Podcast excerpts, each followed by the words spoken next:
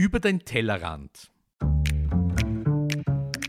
Der Name ist Programm. Wir beleuchten Themen aus den Bereichen Lebensmittelerzeugung, Lebensmittelverarbeitung und Lebensmittelkonsum, die uns alle bewegen. Wir fragen Experten und wir bieten Perspektiven an. Wir liefern Fakten, die helfen, eine Meinung zu haben oder zu bilden. Wir geben keine Meinung vor und bewerten nicht. Wir, das sind Ursula Riegler und Christoph Zezerle. Und heute sind wir zu Gast beim österreichischen Bundesheer. Wir sitzen hier gemeinsam mit Herrn Oberst Nowak. Und ich würde Sie vielleicht einmal bitten, dass Sie uns erklären, was Ihre Aufgabe beim Bundesheer ist. Ich bin äh, beim österreichischen Bundesheer verantwortlich für die gesamte Verpflegslogistik. Mein Referat äh, macht die entsprechenden Richtlinientätigkeiten für den Betrieb, ist insgesamt für die Betriebssteuerung äh, verantwortlich. Wir haben insgesamt 89, 88 äh, Küchen- und Verpflegseinrichtungen, die wir hier mit unserem Referat ansteuern. Und wie viele Soldaten und Soldatinnen oder anderes Personal, weiß ich nicht genau, müssen Sie eigentlich verpflegen insgesamt? Das variiert äh, je nach, je nach ähm, einrückenden Stärken der Grundwehrdiener. Äh, wir, wir verpflegen im Schnitt am Tag zwischen 13.000 und 15.000 Personen. In ganz Österreich? In ganz ja? Österreich, ja. Und das Ganze ist also so organisiert, Sie sind verantwortlich und unter Ihnen sind andere Organisationen, Landesverbände, die denen Sie sagen, was zu tun ist. Sehe ich das richtig? Wir sind, wir sind föderal organisiert äh, nach den Bundesländern. Wir haben in jedem Bundesland ein Militärkommando, wo wir auch Fachoffiziere sitzen haben, die unmittelbare Vorgesetzte dieser, dieser Verpflegseinrichtungen sind. Wir haben also in ganz Österreich, in jedem Bundesland äh, Verpflegseinrichtungen, die von diesen Fachoffizieren gesteuert sind und die bekommen von uns die entsprechenden Anweisungen. Aber das heißt, Sie sind salopp gesagt der Chef-Einkäufer auch für das gesamte österreichische Bundesheer, was alle Waren betrifft oder die Lebensmittel? Wir sind, wir sind grundsätzlich äh, für diesen Bereich auch der Lebensmittelbeschaffung zuständig. Wobei man dazu sagen muss, dass ja nicht alle Lebensmittel über die Bundesbeschaffungs GmbH ausgeschrieben werden. Also es gibt einen gewissen Spielraum für das Personal in den Verpflegseinrichtungen, wo es also eine entsprechende freihändige Vergabe gibt. Das Entschuldige. Welche, welche Kategorien sind, da, sind die, die über die Bundesbeschaffungsbehörde ausgegeben Ich vermute mal die volumensmäßig großen wahrscheinlich, oder? Wir haben, wir haben mehrere Warengruppen, also angefangen von Milch, Milchprodukten, Fleisch, Fleischwaren, äh, Trockenwaren in der ganzen, in der ganzen äh, Bandbreite, Obst, Gemüse. Aber all die Artikel, die wir in diesen Warenkörben der BPG nicht abgebildet haben, äh, kann die jeweilige Verpflegseinrichtung am freien Markt einkaufen. Aber im Großen und Ganzen muss das ausgeschrieben werden? Ja, wir, wir unterliegen als, als Militär genauso äh, dem Vergaberecht, das heißt sprich den EU-Verordnungen und in, in Österreich dem Bundesvergabegesetz. Und die Bundesbeschaffung GmbH ist die Stelle, die für den Bund diese Ausschreibungen macht. Sie haben schon ein paar Kategorien angesprochen, die für uns sehr interessant sind, weil wir kommen, wir sind ja zu Ihnen gekommen, weil wir uns mit dem Thema Herkunft von Lebensmitteln beschäftigen und auf das Bundesheer gekommen sind, weil wir gesagt haben, wie schaut es denn eigentlich aus mit den Großabnehmern in Österreich? Wie kaufen denn die ein? Und Sie haben Milch und Fleisch äh, angesprochen. Wie kauft das Bundesheer da ein, beziehungsweise wenn es über die Bundesbeschaffungsgesellschaft geht, wie läuft der Prozess ab? Wie sehr ist man da auch, nachdem man eine öffentliche Einrichtung ist, angehalten, österreichisch einzukaufen? Ist es überhaupt möglich nach den gesetzlichen Vorgaben? Grundsätzlich ist es so, dass die Bundesbeschaffung GmbH für die für all jene Ressorts ausschreibt, die also Küchen betreiben. Das ist neben dem, neben dem äh, Bundesministerium für Landesverteidigung auch das Justizministerium zum Beispiel. Ähm, und hier wird entsprechend gebündelt. Wir melden unsere Bedarfe ein. Es muss ja auch äh, abschätzbar sein, um welche Mengen äh, wir hier sprechen, sodass also die jeweiligen Anbieter auch äh, kalkulieren können, wenn sie ihr Preisangebot abgeben, in etwa in welchen Mengen wir hier Waren abrufen, sodass man also dementsprechend auch dann den Preis gestalten kann. Das wird gemeinsam diese Ähm, Leistungsbeschreibungen werden gemeinsam mit der BPG erarbeitet. Die BPG macht die ganzen vertraglichen Unterlagen, das Vertragswerk und schreibt dann gemäß Bundesvergabegesetz aus. In der Regel ist das europaweit, weil wir hier also die Schwellenwerte überschreiten. Daher ähm, haben wir nicht nur inländische Anbieter, sondern im Prinzip äh, äh, ähm, Anbieter aus dem europäischen Raum.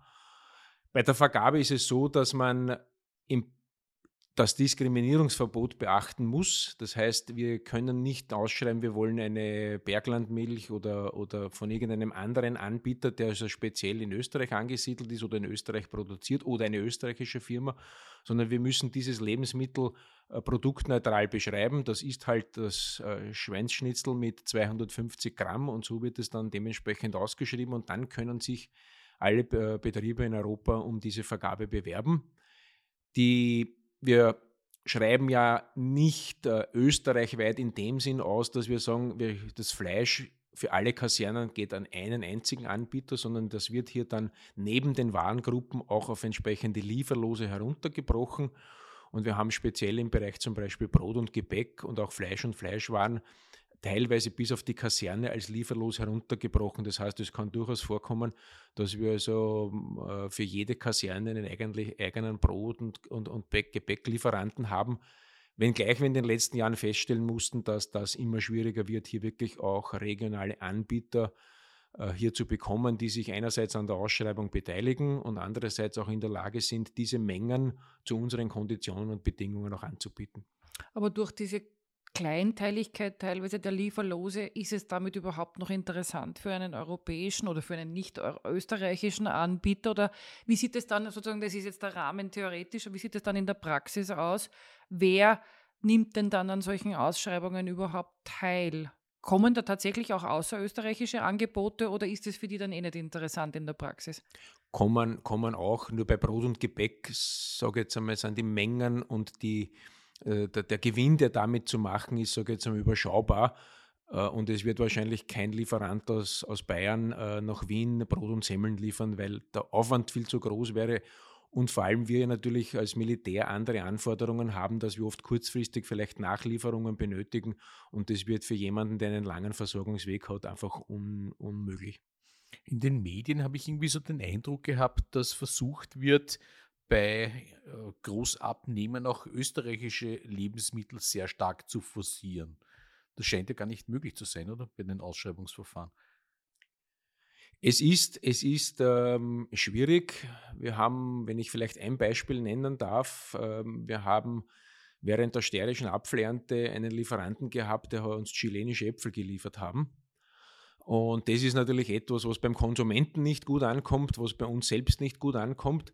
Aber wenn der Apfel als, als äh, Ware ausgeschrieben ist, äh, dann kann ich nicht sagen, ich möchte einen, einen österreichischen oder einen steirischen Apfel, sondern dann wird der Apfel in seiner Form, wie wir ihn haben wollen, beschrieben und äh, der Lieferant, der Großlieferant, liefert, was für ihn am Markt verfügbar ist, beziehungsweise was auch für ihn, sage ich jetzt einmal, das lukrativste Geschäft ist. Ich habe im Kopf ähm, sinngemäß, dass im Regierungsprogramm, glaube ich, sogar auch drinnen steht, dass für Großküchen oder Großverpflegungen oder Gemeinschaftsverpflegungen angestrebt wird, irgendwie ähm, Herkunftskennzeichnung. Das ist natürlich nochmal ein bisschen ein anderes Thema, aber damit verbunden. Und aber auch sozusagen den, die, das, das, den Einkauf bei heimischen genau, Anbietern den. irgendwie zu forcieren. Und dann haben wir das Vergaberecht, das natürlich dem gegenüber steht. Aber es ist wahrscheinlich Theorie und Praxis. Die Frage ist in der Praxis, wenn Sie jetzt Ihre Lieferanten beschreiben, ohne uns Namen nennen zu müssen, aber wie viel kommen wirklich nicht österreichische Anbieter dann tatsächlich zum Zug im Sinne von auf der einen Seite, wie viele bewerben sich um einen Auftrag und wie ist dann das Zuschlagsverfahren? Also die Realität sozusagen schaut wahrscheinlich nochmal anders aus, als dass man ausschreiben muss, natürlich europäisch, weil man ja nicht mhm. diskriminieren darf. Nun, da muss man es im Prinzip so sehen, dass also zum Beispiel bei den Trockenwaren, wo wir ein, ein, ein, sehr großes, eine sehr große Bandbreite an, an, an Waren haben, äh, Firmen zum Zug kommen, die nicht unbedingt österreichischer Herkunft sind, aber eine österreichische Niederlassung haben oder halt dann sich mit dem Zusatz Austria ähm, hinten dran hängen. Und äh, da stellt sich natürlich die Frage, wie, wie beurteile ich so eine, eine, eine Firma? Ich sage jetzt eine große Firma, die in der Schweiz ihren Sitz hat und dann eine österreichische Gesellschaft gründet, ist die jetzt ein österreichischer Lieferant oder ist es ein Schweizer Lieferant? Ich sage, dieser Markt ist mittlerweile so, so verwoben, dass es oft ähm, äh, von der Definition äh, schwerfällt zu sagen, das ist jetzt ein österreichischer Lieferant, vor allem dann, wenn es also um, um Fertigprodukte geht. Überall dort, wo man sagt Obst und Gemüse, da hat man ja eigentlich vom, vom Ursprungsproduzenten äh, oft einmal vielleicht nur einen kleinen Zwischenhändler und dort kann ich natürlich sehr wohl feststellen, ob der heimische Ware liefert oder ausländische Ware liefert. Bei großen Firmen ist das, ist das dementsprechend schon schwieriger. Auszeichnung der, der Lebensmittel. Ja. Äh, ich kann mir vorstellen, dass es eine große Bandbreite von Konsumenten, Soldaten gibt, die unterschiedlich essen. Also vegetarisch, Moslems zum Beispiel, kein Schweinefleisch. Äh, wie wird das gehandhabt in den Kasernen? Ähm, wir versuchen hier einerseits den gesetzlichen Vorgaben zu entsprechen, also all das, was den Religionsausübungen vorgegeben ist, ähm, ähm, berücksichtigen wir entsprechend bei uns, also teilweise schweinefleischlose Kost. wir berücksichtigen auch die Sikhs, auch äh, die äh, Soldaten und Soldatinnen mosaischen Glaubens, wobei wir nicht koscher kochen können, sondern dann hier fremd äh, versorgen. Die Strömungen, die Sie angesprochen haben, ich bezeichne sie immer als Strömungen ähm, ähm vegan, vegetarisch, Frutaria, da gibt es ja die unterschiedlichsten Ausprägungen. Das ist in der Gemeinschaftsverpflegung äh, mit den Ressourcen, die wir haben, ähm, nicht, nicht hundertprozentig umsetzbar, wenngleich wir natürlich versuchen, auch durch eine, ein, ein Angebot einer dritten Speise beim Mittagessen in ähm, fleischloser Form hier auch dem äh, in einer gewissen Art und Weise Rechnung zu tragen, wenngleich wir das nicht also komplett umsetzen können. Wie schaut das heuer, heutzutage aus beim Bundesheer, wenn ich essen gehe? Also ich kann mich erinnern, bei mir war das einfach eine große Küche und da ist das Gulasch und der Schnitzel auf den Teller gekommen. Hat sich das geändert in den Jahren? Hier hat es also massive Änderungen gegeben. Der Grundverdiener, der in der Früh zum Frühstück kommt, hat äh, ein Frühstücksbuffet, aus dem er dementsprechend auswählen kann, von verschiedenen Brot- und Gebäcksorten über Marmelade, Joghurt, Früchte, äh, Wurst, Käse in unterschiedlichster Ausprägung. Beim Mittagessen ist es so, dass wir im Normalbetrieb drei äh, Speisen zur Auswahl anbieten, wo wir auch hier das in Buffetform machen. Das heißt, jeder Verpflegsteilnehmer kann sich sein Menü individuell äh, zusammenstellen. In der Regel bieten wir Vorspeise, in der Regel Suppe, Hauptspeise und Nachspeise an. Und das Abendessen ist äh, meistens ein vereinfachtes, ein vereinfachtes Menü, ähm, weil wir am Abend, sage jetzt einmal, nicht mehr so viele Grundverdiener in der Kaserne haben und nur diejenigen berücksichtigen müssen, die zum Beispiel auf Übung sind. Die bekommen aber dann meistens noch zusätzlich eine, eine, eine extra Verpflegung. Oh, auf den Übungen, entschuldige, ich äh, wollte noch kurz. Äh, bei den Übungen können Sie dann aber wohl nicht mehr unterscheiden, ob einer Vegetarier oder Frutarier ist, nehme ich mal an. Ja, vegetarisch ist jetzt aber auch nicht so außergewöhnlich. Also bei uns hat es Gulasch gegeben, ja, Gulaschkanone. Zeit, deine ja. Zeit beim Bundesheer schon das eine oder andere Jahr her. Aber vegetarisch, da würde ich schon gerne nochmal drauf einhaken, ist ja jetzt kein neues Phänomen und auch nichts, was kommt und wieder geht, sondern ist etwas, was in der Breite der Bevölkerung schon relativ lang angekommen ist. Und Sie sagen ja, es gibt drei Auswahlmöglichkeiten, oder? Also fleischlos zu essen ist hoffentlich sichergestellt. Wir, wir haben grundsätzlich immer ein Menü fleischlos angeboten. Man muss aber dazu sagen, im, im Einsatz und bei Übungen ist das natürlich ein bisschen schwieriger, weil ich dann dahinter natürlich eine entsprechende Logistik benötige. In der Regel werden hier ein, maximal zwei verschiedene Speisen nachgeschoben ins Feld hinaus oder bei Einsätzen. Äh, hier habe ich also die Möglichkeit, aus einem größeren Bouvard auszuwählen, nicht gegeben. Wo kocht denn das Bundesheer? Ich habe vor einigen Monaten, bilde ich mir eingelesen, dass es einen Plan gibt oder vielleicht schon eine Umsetzung, irgendwo in der Nähe von Salzburg eine zentrale neue Großküche zu errichten. Habe ich das richtig im Kopf? Ja, wenn ich vielleicht ähm, auf das eingehen darf, wie wir uns insgesamt verpflegen, wir befinden uns in einem Wandel. Wir haben vor etlichen Jahren auf das Verpflegsystem Cook and Chill umgestellt ähm, haben jetzt äh, insgesamt vier Regionalküchen in Wien, äh, Wiener Neustadt, Graz und Klagenfurt, aus denen wir Finalisierungsküchen mit äh, fertigen Lebensmitteln äh, beliefern. Und in den Bundesländern Oberösterreich, Salzburg, Tirol und Vorarlberg haben wir noch das alte System Cook, Hold and Serve, wo wir äh, kochen und zubereiten und dann direkt im Speisesaal ausgeben. Cook and Chill bedeutet für uns ein, eine, eine flexiblere Handhabung. Das heißt, wir können zeitentkoppelt produzieren. Wir müssen nicht um 11 Uhr wenn der Grundwirt in einem Speisesaal hungrig wartet, äh, mit dem Essen fertig sein, sondern die Produktionsküchen können also zeitunabhängig produzieren.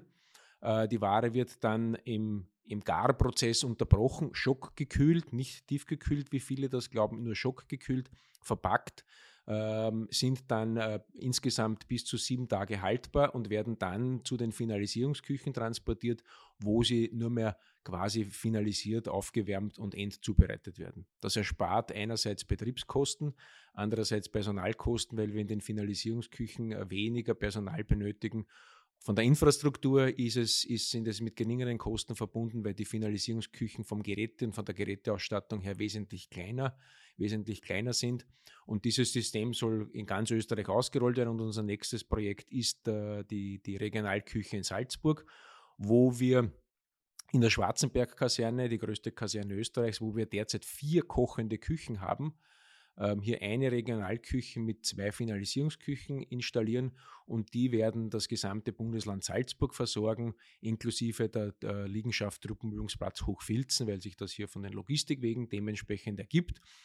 Und die Küche in Salzburg wird auch sicherlich die modernste Küche, die wir betreiben, weil wir auch das Thema Digitalisierung uns ähm, vorgenommen haben und hier äh, von den Küchengeräten her versuchen, einen Ansatz zu wählen, die Digitalisierung, die Fortschreitung im Verpflegsbereich auch dementsprechend umzusetzen. Kann man mit dem Cook-and-Chill-Verfahren auch Lebensmittelverschwendung irgendwie reduzieren oder wirkt sich das darauf nicht aus? Dass man, ich vermute, Sie sind ohnehin auf, sehr auf Effizienz ausgelegt. Das ist mal ein, ein, eine, denke ich mir oder erwarte ich mir beim Bundesheer. Ähm, hat das dabei geholfen oder, oder ist das auch ein Beweggrund oder ist es ohnehin so, dass man, man kann gut kalkulieren, egal wie dann die Zubereitung ist und man kann vermeiden, dass dann äh, Speisen übrig hm. bleiben in einem großen Ausmaß. Also abgesehen von dieser Flexibilität, dass man, dass man zeitunabhängig produzieren kann, ist es natürlich auch so, dass wir innerhalb kürzester Zeit auch die Produktionskapazitäten hochfahren können, weil wir in diesen Regionalküchen prinzipiell rund um die Uhr produzieren könnten. Das heißt, wir können innerhalb kurzer Zeit äh, unsere Systeme hochfahren, eine zweite Schicht oder die Bediensteten länger arbeiten lassen über einen, über, einen, über einen befristeten Zeitraum und hier mehr produzieren. Ich erinnere, wir haben während der Euro äh, Fußball-Europameisterschaft 2008 in Wien in einer Regionalküche, wo wir normalerweise im Schnitt zweieinhalb bis 3.000 Portionen am Tag machen, 8.000 Portionen gemacht über einen Zeitraum von sechs Wochen und haben also hier auch die Polizei zum Beispiel mitversorgt. Das wäre in einem alten System so nicht äh, möglich gewesen. Und wenn man sich den Prozess insgesamt anschaut, wie schaut das aus, wenn wir es also finalisieren, äh, dann ist es so, dass wir zeitnah finalisieren. Die Vorgabe ist, dass wir eine maximale Warmhaltezeit von 30 Minuten bei den Speisen haben und während der Essensausgabe wird hinten in der Finalisierungsküche nachproduziert und gegen Ende der Ausgabezeit versucht man natürlich ein bisschen das Angebot zu reduzieren, zurückzufahren. Man weiß ja, dass dann zum Schluss weniger Leute kommen. Und dadurch, dass wir also Verpackungsgrößen haben zwischen 6 und 20 Portionen in, in, in, in, einer, in einer Verpackungseinheit, äh, kann ich natürlich auch dementsprechend so produzieren, dass möglichst wenig Abfall anfällt.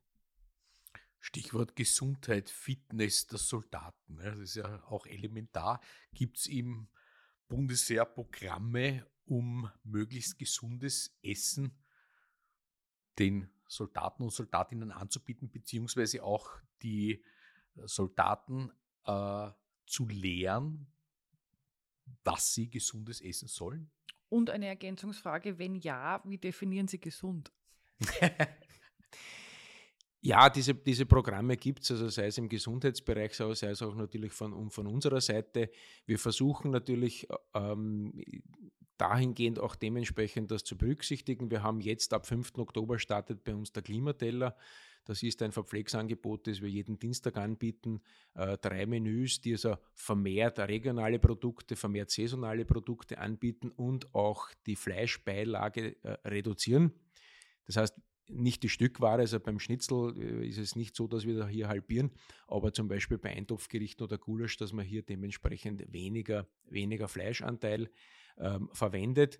Ähm, man muss aber auch so sagen, jemand, der zu uns für sechs Monate kommt und 18 Jahre äh, gewisse Ernährungsgewohnheiten hat, da haben wir ein unterschiedliches Gefälle. Das heißt, das, diejenigen, die eher im urbanen Bereich aufgewachsen sind, ähm, sind vielleicht eher diejenigen, die auch solchen Trends folgen und vielleicht bei der gesunden Ernährung hier ein Stückchen weiter sind, während eher vielleicht der ländliche Raum noch das bodenständigere Essen äh, bevorzugt. Und da müssen wir in einer gewissen Art und Weise einen Kompromiss finden. Wir müssen darauf Rücksicht nehmen, dass wir so äh, junge Menschen haben, die einen erhöhten Bedarf an Kalorien haben, die durch Übung und Einsatz natürlich auch dementsprechend gefordert sind und wesentlich mehr an Nahrung benötigen als jemand, der im Büro arbeitet. Die, das, dem wird mit dem Buffet Rechnung getragen, sodass man so dort dementsprechend nachnehmen kann. Aber es ist immer eine Balance zwischen gesunden Ernessen, gesunder Ernährung, gesundem Essen und das, was sich unser unsere Konsumenten auch wünschen. Wir machen einmal im Monat eine Speiseplanbesprechung, wo also die Soldatenvertreter daran mitwirken können. Und ich, aus der langjährigen Erfahrung kann ich Ihnen sagen, es gibt Einrückungstermine, da kommt der Soldatenvetter und sagt, wir wollen mehr Fleisch. Und beim nächsten Einrückungstermin heißt, wir wollen mehr Gemüse und mehr Beilagen. Also es ist ein, ein, ein, eine, ein, ein Balanceakt, den wir hier äh, machen. Einerseits äh, die Leute dahin zu bringen, sich gesund zu ernähren, Andererseits aber auch die, die, die Essgewohnheiten so weit wie möglich äh, zu akzeptieren. Es, wir bringen, es bringt uns nichts, wenn wir so Gemüseleibchen und alles Mögliche anbieten, wenn die Leute dann vom Speisesaal abbiegen, in das Soldatenheim gehen und dort dann äh, Leberkäse einmal sich kaufen.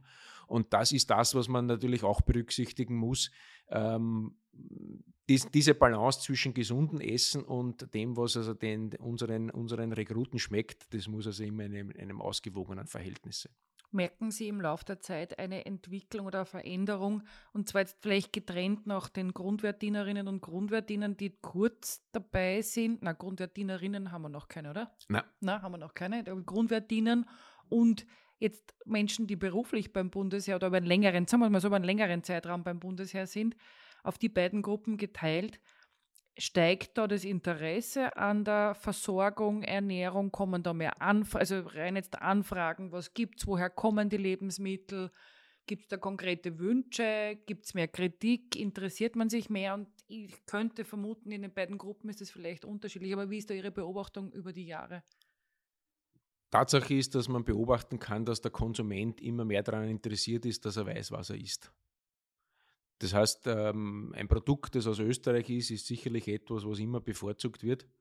Und daher haben wir oder gehen wir auch in diese Richtung, was die Auszeichnung betrifft, um zu sagen, dieses Produkt ist aus Österreich, wobei gerade beim Fleisch ist das auch nicht immer ganz so einfach, ähm, diese Kriterien zu definieren.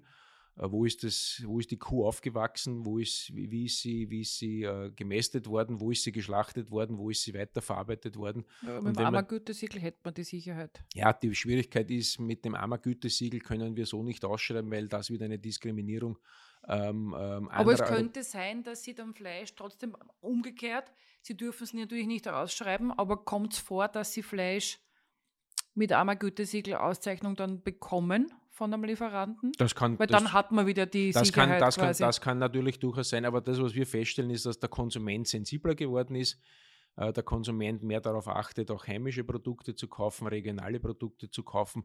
Und das ist also sicherlich in beiden Gruppen, die Sie angesprochen haben, der Fall vielleicht ein bisschen ähm, bei, den, bei den Älteren oder bei den bei den Bediensteten ein bisschen mehr noch das Interesse als bei den Jungen. Bei den Jungen ist es, ist es eher so, der Magen muss gefüllt sein, es muss schmecken und es muss möglichst lange anhalten. Interessant, ich hätte es genau gegenteilig vermutet. Ja, ich auch, aber wir sind auch nicht mehr so jung. Das stimmt, aber deswegen kann man sich ja trotzdem damit beschäftigen, was junge Menschen an, an, an aber Wünschen es, mitbringen. Es ist so, dass also aus, aus, aus, beiden, aus beiden Altersgruppen, sage ich jetzt einmal, diese Fragen kommen und man merkt, dass hier ein, ein Umdecken stattfindet und die Leute bewusster und, und, und, und sensibler mit dem Thema umgehen und auch diese Information wollen. Können Sie eigentlich mit der Ausschreibung steuern, was Sie bekommen? Oder steht da nur 400 Kilo Schweinefleisch oder spezifizieren Sie die Qualität stärker? Man kann natürlich, man kann natürlich jetzt auch sagen, man, man möchte Fleisch oder man möchte Biofleisch. Das, das kann vorgegeben werden, auch wieder produktneutral. Wobei man natürlich da sagen muss, dass wir einen, einen, einen eingeschränkten finanziellen Rahmen auch haben. Wir haben im Prinzip für die Versorgung für den ganzen Tag 5 Euro ähm, zur Verfügung. Und wenn man schaut, was also die Preisunterschiede äh, zwischen einem normalen herkömmlichen Produkt und einem Bioprodukt sind, dann also, ergeben sich hier sehr große Differenzen. Ähm, wir sind aber der Auffassung, dass ich nicht unbedingt immer auf Bio schauen muss, Mir ist es lieber, ich habe ein Produkt, das aus der Region kommt, wo ich weiß, äh, wie die Tiere dort behandelt werden, Tierwohl etc. ist auch ein Thema, als dass ich also quasi um des Bio-Willens, also vielleicht dann Bioprodukte aus, aus, weit, aus weiter herbringe, wo ich also ganz einen anderen CO2-Fußabdruck habe oder vielleicht sogar aus dem Ausland, weil die Menge an Bioprodukten in Österreich auch gar nicht verfügbar ist. Gelingt es über diese Spezifikation, dass man damit doch österreichische Waren bevorzugen? Natürlich nicht, weil es wäre wahrscheinlich nicht der Ausschreibung entsprechend, aber durch die, durch die Qualitätsstandards oder andere Themen, die man spezifiziert, heißt es, oder wie wirkt sich das in der Realität aus? Ist es dann leichter für einen lokaleren Lieferanten sowas zu erfüllen? Ich glaube, es gibt in ganz Europa Bio, Biohändler, Bioanbieter. Vielleicht nicht Bio, ja. aber ist, wenn man jetzt denkt, weiß ich nicht, ich fantasiere, man könnte definieren oder vielleicht tun sie das, dass man sagt, man hat bestimmte Haltungsformen oder Fütterung, die man vorschreibt bei tierischen mhm. Produkten. Mhm. Ich weiß es nicht, gentechnikfreie Fütterung ähm, keine Anbinde oder andere Standards halt, wo man sagt, da ist man in Österreich teilweise weiter, um einiges weiter als größere Märkte im europäischen Kontext und dadurch quasi tut sich der heimische Anbieter leichter, weil das hier einfach verfügbar ist und in anderen Ländern vielleicht nicht so leicht. Ja, ähm, die Möglichkeiten gibt es natürlich bis zu einem gewissen Grad. Es gibt jetzt aufgrund äh, des, des Regierungsprogrammes, wo ja vorgegeben ist, dass wir also hinkünftig wesentlich mehr regional und saisonal einkaufen und auch den Bioanteil äh, zu steigern haben. Ähm, hier gibt es das Forum Österreich ist regional. Das ist eine interministerielle Plattform, wo also äh, unser Ressort eingebunden ist, äh, das, das ähm, äh, Landwirtschaftsministerium, Klimaschutzministerium, die BPG, also wo hier verschiedenste, verschiedenste Organisationen eingebunden sind und die beschäftigen sich genau mit diesen Thematiken. Denn es ist immer dieser Spagat, was kann man definieren, bis zu welchem Grad kann man es definieren, um nicht zu riskieren, dass also eine, eine Ausschreibung dann beansprucht wird, weil sie vielleicht diskriminierend ist oder im Ansatz ähm, erkennbar ist, dass also hier dann regionale Anbieter bevorzugt werden. Das ist ein sehr, sehr, sehr heikles rechtliches Thema, um das also hier in diesem Forum Österreich ist regional ähm, auch äh, entwickelt wird. Und äh, das ist am Beginn und ich glaube, dass es hier in naher Zukunft sehr gute Ansätze geben wird, um das also dementsprechend abzubilden. Wenn man jetzt so ein Jahr betrachtet, 2021, können Sie grob sagen, die Mengen jetzt bei Fleisch, Fleischwaren oder bei Milch, Milchprodukten, die Sie im Jahr einkaufen für das gesamte österreichische Bundesheer? Im Detail habe ich es nicht, aber wir haben in etwa ein Beschaffungsvolumen von 18, 19 Millionen Euro insgesamt. Und wenn man nochmal bei Milch, Milchprodukten, Fleisch bleibt, dann würde mich vielleicht auch noch Gemüse und Obst interessieren. Ähm, von Ihrem Gefühl, jetzt ohne das exakt benennen zu müssen, wie viel davon ist Österreich oder kommt aus Österreich? Wir haben, wir haben einmal ähm, erhoben, ähm, da liegen wir ungefähr bei 70 Prozent. Ich muss aber dazu sagen, dass diese Zahl vielleicht nicht 100 Prozent valide ist, ähm, weil überall dort, wo du Convenience-Produkte verwendest, ich sage von, von Schnitten angefangen, ist es natürlich schwierig, wenn sich das Produkt aus unterschiedlichen einzelnen Lebensmitteln zusammensetzt, wie du es dann definierst. Und jetzt kommt aber ja, denke ich, die Herkunftskennzeichnung bei den Großküchen zumindest, so hätte ich verstanden aus dem Regierungsprogramm, ich weiß nicht, ob man verpflichtend sagen kann, aber es ist das Ziel doch, dass man es dort umsetzt, oder? Bei den Großküchen, weil es dort leichter zu machen ist als jetzt für Einzelverpflegungen und, und, und. Wie, wie wird man dem dann Herr? Wie, wie setzt man das um? Oder machen Sie sich jetzt schon Gedanken, ich weiß nicht, wann das beginnen wird, ähm, dass Sie dann ausweisen in den Kantinen oder, oder, oder bei Ihren Küchen, nämlich verarbeitet und nicht verarbeitete Produkte, wo sie herkommen. Gibt es da schon Gedanken dazu, wie man das tun wird? Wir arbeiten seit längerem an einer sogenannten Leistungsbeschreibung Lebensmittel. Das ist eine, eine standardisierte äh, Beschreibung von, von, von den einzelnen Lebensmitteln nach der ÖNORMA 2063. Die kommt zwar aus dem Baubereich, ist aber von der Struktur her ähm, entsprechend für uns verwertbar. Hier wird dann zum Beispiel das Produkt Milch in allen seinen äh, Parametern ähm, aufgegliedert, angefangen von den Nährwerten, den Inhaltsstoffen etc. etc., sodass man also hier eine, eine produktneutrale Beschreibung hat, Fettgehalt und, und, und, und, und. Und das soll dann in weiterer Folge die Basis für unsere Ausschreibungen sein. Und der Lieferant sagt, aha, die Milch beim Bundesheer soll so ausschauen, 3,6% Fett, ähm, laktosefrei oder auch nicht. Und meine Produkte passen, die kann ich dir anbieten. Das, an dem arbeiten wir. Das ist aber natürlich ein Prozess, der sehr aufwendig ist, das alles zu, zu definieren. Wir bedienen uns auch da hier äh, des Bundeslebensmittelschlüssels. Wir versuchen also hier auf schon äh, gängige äh, Qualitätsstandards und Standards zurückzugreifen.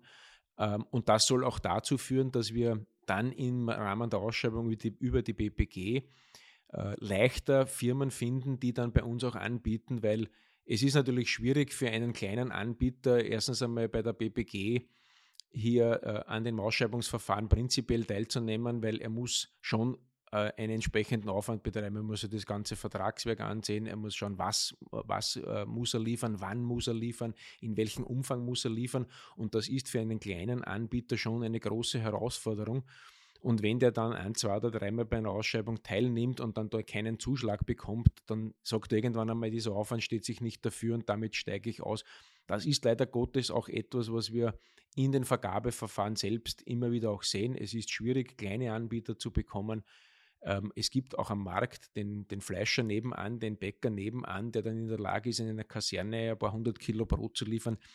Die, die werden leider Gottes ähm, immer weniger. Daher haben auch wir in diesem Forum Österreich ist, ist regional danach oder trachten wir danach wieder diesen Bereich zu stärken und es gibt da mittlerweile auch auf der Wirtschaftsseite ähm, die eine oder andere gute Idee und Herangehensweise, wie man solche regionalen Anbieter bündelt, um dann also im Zuge einer Genossenschaft oder, oder einer, einer Bietergemeinschaft hier dementsprechend an den Ausschreibungen der BPG teilzunehmen.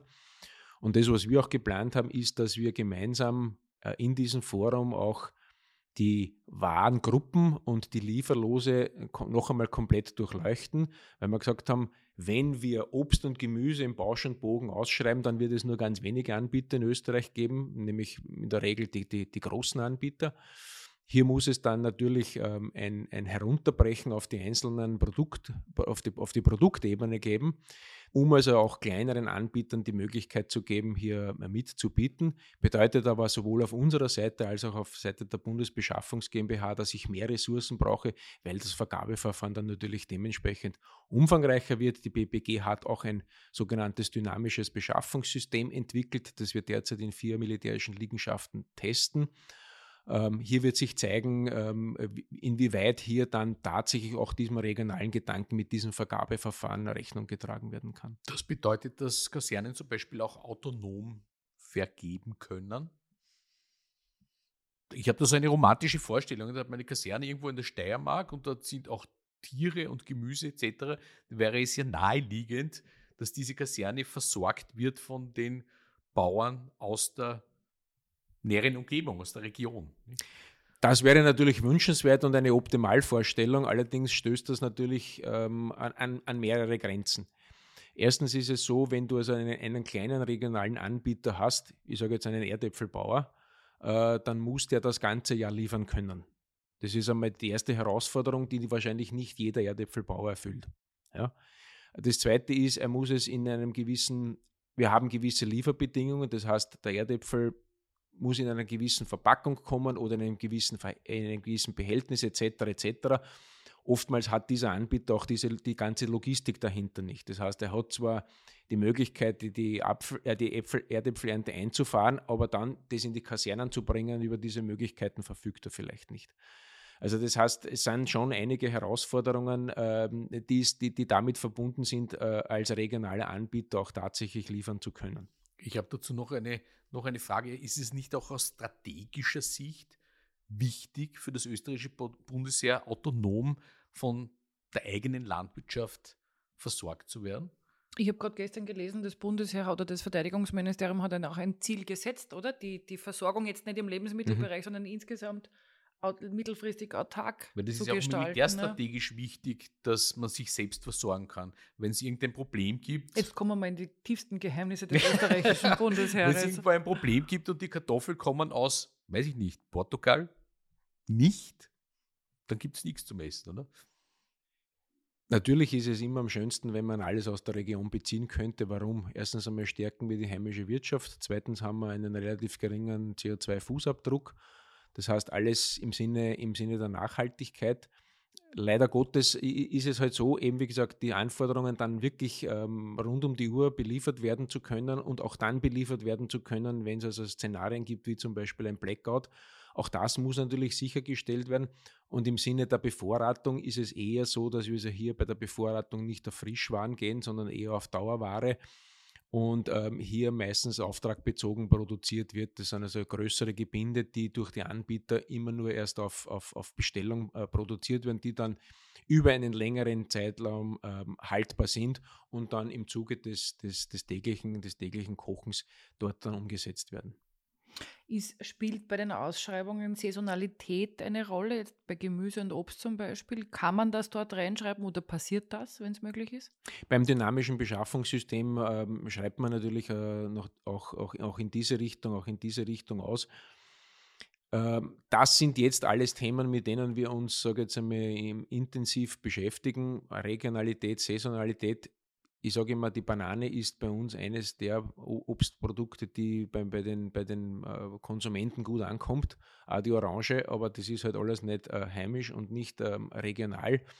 Und daher muss man auch immer wo einen gewissen, einen gewissen Mix finden. Aber ich sage, es wäre wichtig, dass man zu den Zeiten, wo bei uns also am Feld äh, die Früchte wachsen und das Gemüse wächst, dass man also hier dementsprechend auch unseren Speiseplan adaptiert. Da sind wir dabei, dass wir also auch hier die Saisonalität in den Speiseplan äh, mit einfließen lassen. In dem Projekt Klimateller haben wir das mit speziellen Rezepturen, auch, auch, auch diesbezüglich sind wir dabei, das umzusetzen. Arbeiten Sie mit Ernährungs- oder vielleicht gibt es die im Team des Bundesheeres Ernährungsexpertinnen, die Sie beraten, wie so ein Speiseplan auszusehen hat das ganze Jahr über? Ja, wir haben ähm, einen Ernährungswissenschaftler bei uns an der Heereslogistikschule im Rahmen der Ausbildung, der aber mit uns eng zusammenarbeitet und wir haben ein, Qualitätssicherung-Team, ein Qualitätssicherungsteam, wo wir auch äh, jemanden aus dem Bereich der Ernährungswissenschaft haben wir haben diätologische Assistentinnen, die also auch dementsprechend in den, in den medizinischen äh, Bereichen hier beratend ähm, zur Verfügung stehen. Also wir lassen das sehr wohl, sehr wohl einfließen, war aber, muss man auch sagen, intern einige Überzeugungsarbeit notwendig.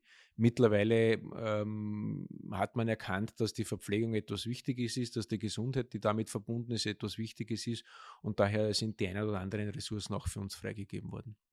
Ursula, was nimmst du mit aus unserem Gespräch?